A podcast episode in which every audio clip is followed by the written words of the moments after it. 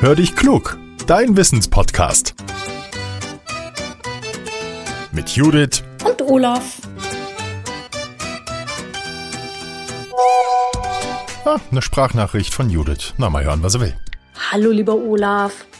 Heute haben wir Post von Lina. Lina ist vier Jahre alt und ich kann dir sagen, sie hat eine wirklich spannende Frage im Gepäck. Hören wir mal rein. Hallo, ich bin Lina und ich bin vier Jahre alt. Ich wohne in Randstadt und ich wollte mal wissen, schon immer, wie der erste Mensch entkommen ist. Hallo Judith und hallo liebe Lina. Da hast du uns aber eine wirklich spannende Frage gestellt. Was mir spontan dazu einfällt, auf der Erde leben fast acht Milliarden Menschen und es werden immer mehr.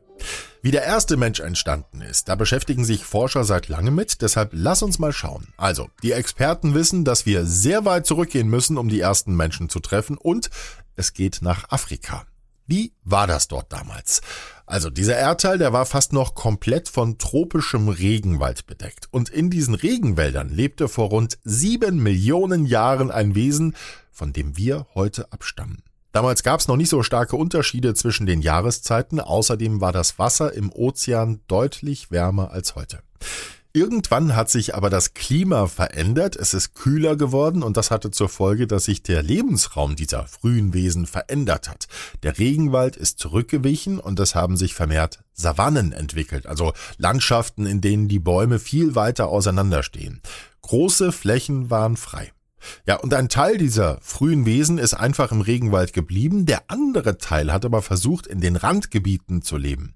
Da standen die Bäume jetzt aber viel zu weit auseinander, um sich von Ast zu Ast zu schwingen, da war es dann von Vorteil, aufrecht gehen zu können. Das hat sich dann immer weiterentwickelt, immer aufrechter und das hatte mehrere Vorteile. Zum einen hat die Fortbewegung viel besser geklappt und die Hände waren frei. Außerdem hatte das Wesen von jetzt an eine bessere Übersicht. Klar, wenn man steht, dann sieht man mehr. Vor gut zweieinhalb Millionen Jahren lebte der frühe Mensch dann in einer trockenen Savannenlandschaft. Kühler war es auch nochmal geworden, deswegen hatten diese damaligen Wesen bald ein Problem, nämlich mit der Nahrung. Es gab nur trockene und harte Dinge zu essen. Gräser, Wurzeln oder Früchte mit harten Schalen zum Beispiel.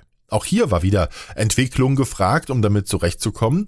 Während einige frühe Menschen besonders gute Mahlzähne entwickelt haben, um mit der Nahrung fertig zu werden, haben es andere anders gemacht. Und zwar, sie haben Werkzeuge entwickelt. Und mit der Strategie hatte der frühe Mensch dann Erfolg, sodass sich nach und nach der heutige Mensch dann entwickeln konnte.